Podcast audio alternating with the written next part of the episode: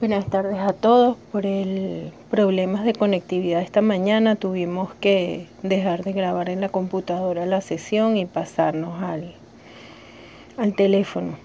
Por esa razón no pudo quedar grabada toda la sesión. Em,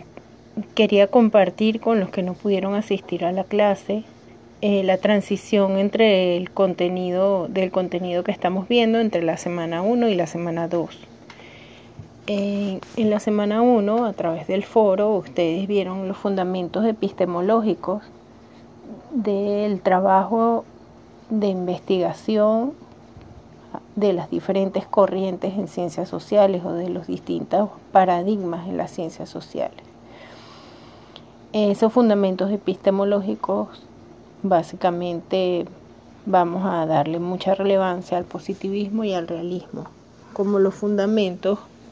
eh, correlativamente de lo que son los métodos cuantitativos y los métodos cualitativos.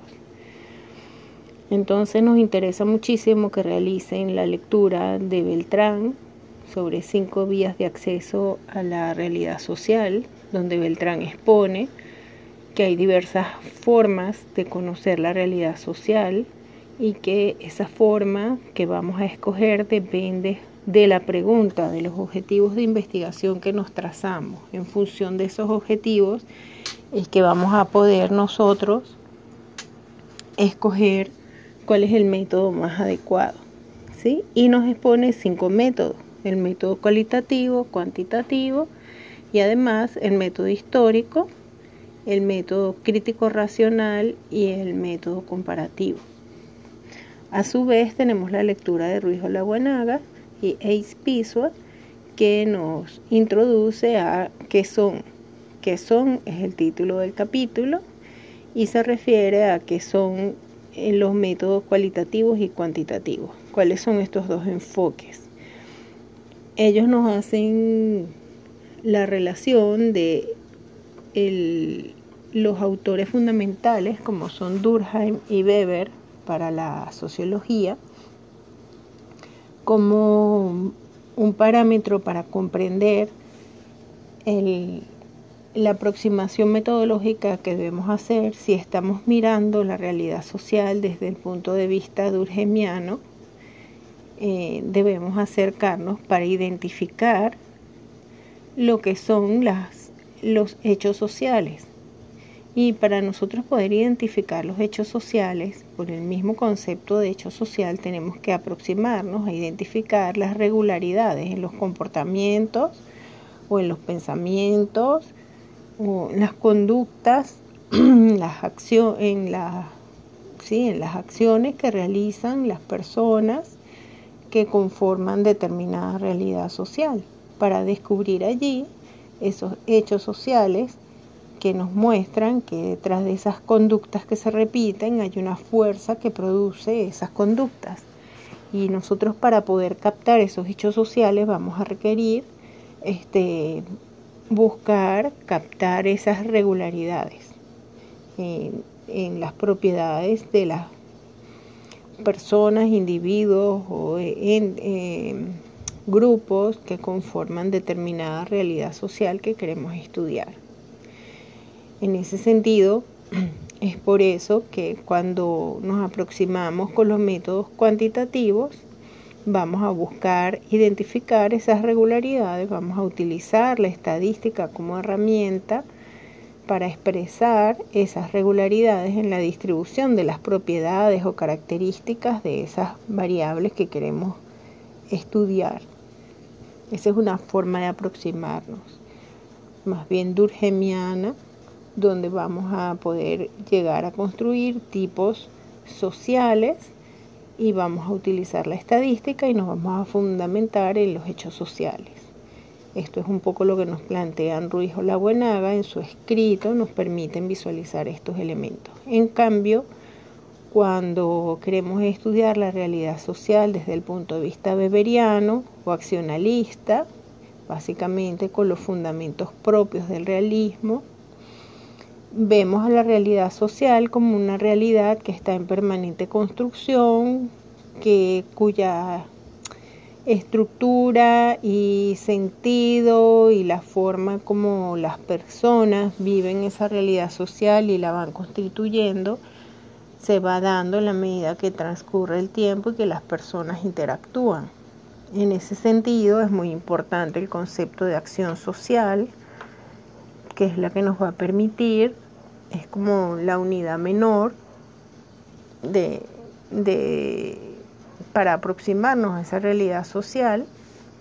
y para comprender o captar esa acción social necesitamos ponernos en los zapatos de, de esas personas que conforman esa realidad social y que están interactuando para darle forma, para constituirla, para que tenga existencia y para podernos poner en el lugar de esas personas tenemos que eh, ver la realidad bajo sus ojos.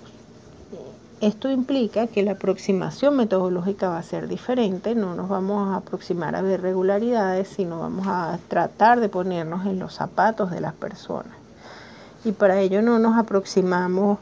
con la herramienta de, de instrumentos estandarizados como los cuestionarios, que son propios más de los métodos cuantitativos, de la perspectiva durgemiana y el uso de la estadística, sino que nos vamos a acercar a través de entrevistas, de observación participante, interactuando con esos sujetos para poder ver el mundo como ellos lo ven, que ellos nos expliquen cuál es el sentido que le dan a sus acciones, ese sentido mentado, compartido socialmente, ellos no los deben transmitir a través del lazo que nosotros establezcamos con ellos como investigadores y entonces a partir de allí nosotros vamos a poder reconstruir cómo está constituida esa realidad, cuáles son los sentidos que le dan los actores a esa realidad social y cómo la podemos comprender. Entonces ya la estadística no es importante, sino vamos a utilizar la intersubjetividad como investigadores y vamos a utilizar, como les decía antes, instrumentos menos estandarizados, más entrevistas en profundidad, la observación participante, eh, con, con, una mirada más holística, con mayor inclusión de elementos sobre la realidad social, mirando el todo. Y esos elementos, este, luego vamos a utilizar trozos de lo que la gente nos dijo, de esos discursos, y con esos trozos vamos a hacer análisis con esos textos que obtenemos de las entrevistas o de la observación y con esos textos vamos a hacer análisis y vamos a tratar de categorizar y comprender cómo se está dando esa realidad y qué es lo que allí está ocurriendo para constituir esa realidad social. Entonces es otra aproximación diferente y vamos a encontrar características diferentes en el trabajo. Allí vamos a ver que se encuentran también los tipos ideales, que son como modelos ideales que se pueden establecer y usarlos como patrón comparativo de la, eh, contra lo que es la realidad concreta y así tratar de analizar qué es lo que hay y cuánto se ajusta o no a esos tipos ideales, que es una herramienta que desarrolló Weber, una herramienta metodológica para aproximarse al estudio de la realidad social. Entonces, bueno, eso es lo que vamos a encontrar en estas lecturas y a través de la infografía lo que queremos es que ustedes puedan revisar tanto la lectura de Beltrán como la lectura de Ruiz Olavenaga y Espizua cuáles son esos elementos que permiten a un investigador decidir cuál es el método más adecuado a seleccionar cuando va a enfrentar una investigación determinada. Cómo el investigador decide cuál es el método más adecuado. Y bueno, podrían ustedes allí también aprovechar para caracterizar de forma general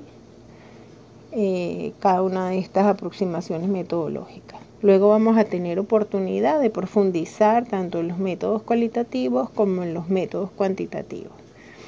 Tengan pendiente que hay unas tablas que hemos puesto de material complementario, tablas comparativas, que bueno, vamos a tener oportunidad más adelante de discutir con más detalle, eh, comparando el método cualitativo con el método cuantitativo. Sin embargo, ahora céntrense en lo que les acabo de señalar y elaboren una infografía, que es lo que van a entregar. Pueden usar en equipos de tres personas, pueden usar eh, cualquier soporte, PowerPoint, Canva, cualquier soporte para elaborarlo. Quedo atenta. Mucha suerte y bueno éxito.